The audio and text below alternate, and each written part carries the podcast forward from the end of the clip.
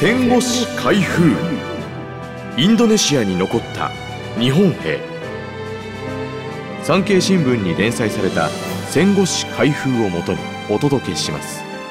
肩書きや発言などは取材当時のものです。第1話。福音船に乗れなかった交渉役。昭和20年8月15日。日本軍は武器を捨てました。しかしこの日から本格的な戦闘を開始した日本人がいたのです。インドネシア残留日本兵です。日本軍を離れ現地人と共に4年半にわたりインドネシア独立のため旧宗主国のオランダ軍と戦いました。その数は1000人とも。1500人とも言われます。北スマトラだけで700人が残り400人が戦死したとされています。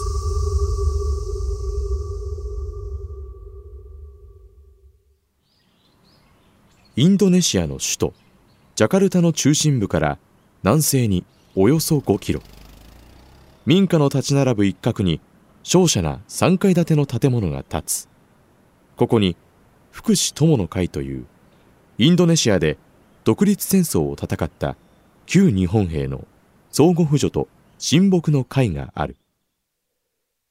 福祉友の会の元理事長石井正治は戦後もジャワ島東部のスラバヤに住んだ。インドネシア語ができたばかりに日本への福音戦を目の前にしながら帰る機会を失うという数奇な運命の持ち主である。石井は北海道札幌市出身。昭和11年近衛騎兵連隊に入隊した。近衛捜索連隊に改編されマレー作戦に従軍しシンガポール攻略後の17年3月インドネシアスマトラ島に上陸占領した。20年8月17日敗戦を知る。石井は順位になっていた。日本の敗戦はインドネシアに新しい動きを巻き起こす。石井は言う。戦争中インドネシア人は日本軍に協力することで独立を達成しようと考えていました。しかし日本軍が負けたため上陸してくるオランダ軍を相手に自力で独立戦争をしようとし日本軍の武器を奪い始めたのです。インドネシア人は日本の降伏でイギリス軍とオランダ軍が再び進駐し独立が達成されないことを恐れていた。このため日本軍の武器が喉から手が出るほど欲しかった。これに対し終戦後上陸してきたイギリス軍オランダ軍はインドネシア国旗の形容集会。武器の傾向を禁止した。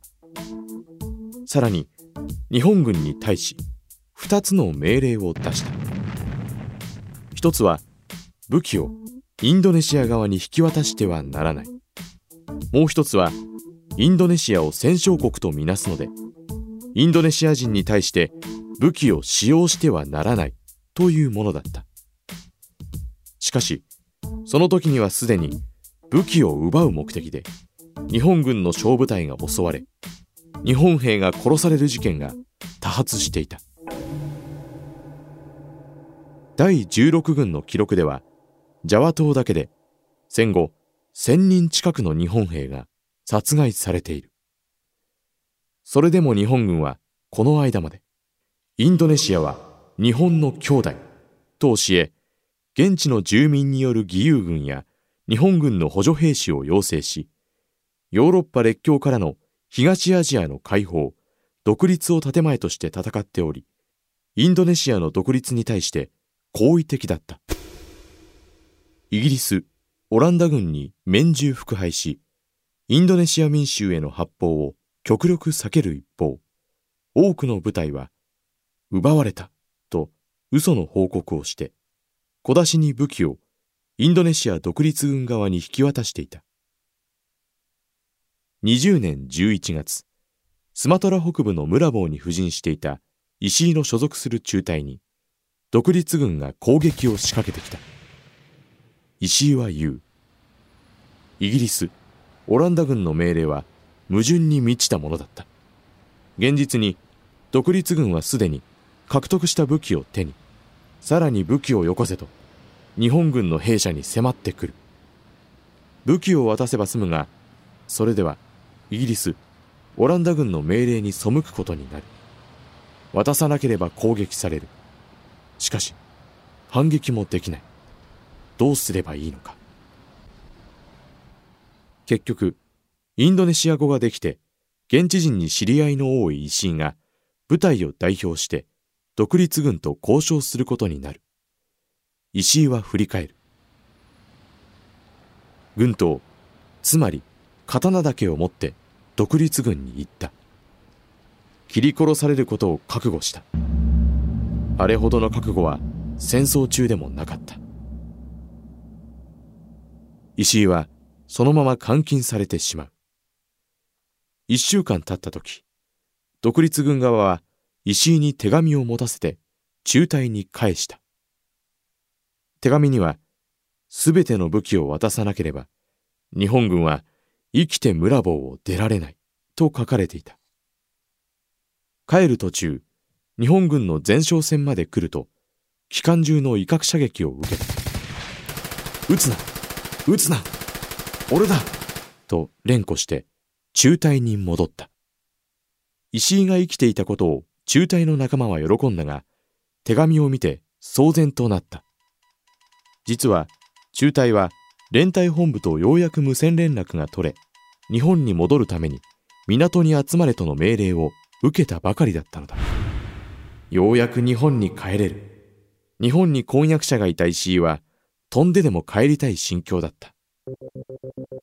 しかし、港に行くには、丸木船で数人ずつ川を下るしか方法がない。独立軍の要求を無視した場合、中隊の残りが4、50人くらいになった時点で、3000人を超す独立軍に攻撃されれば全滅してしまう。そこで中隊長は、退却の要は攻撃にある。ボートを村坊から追い出し、村に火をつけて、この間に退却する。戦争が終わった今、日本兵を一人でも傷つけることは許されない。だが、この作戦はインドネシア人を攻撃することになるから、作戦が成功した後に自分が責任を取って自決する、と決心を語った。しかし、それではインドネシア人に多くの死傷者が出る。石井は上官に決心を変更するよう説いた。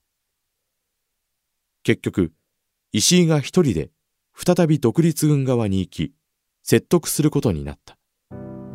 戦友らは石井に、共に復員しようと説いたが、石井はインドネシア側に向かった。この間に中隊は脱出するのだ。石井は日本軍の計画について正直に説明し、独立軍側はようやく折れ、日本軍が武器の一部を残していくことを条件に攻撃を中止した血を流すことなく作戦は成功したしかし石井一人は福音船に乗ることができなかった。人質として再度監禁されてしまったからだ。村坊の沖を行く福音船のシルエットが見えた時待ってくれ。俺も連れて行ってくれ。と声を限りに叫びました。無駄でした。石井はやがて独立軍に加わり4年間にわたってオランダ軍と戦う。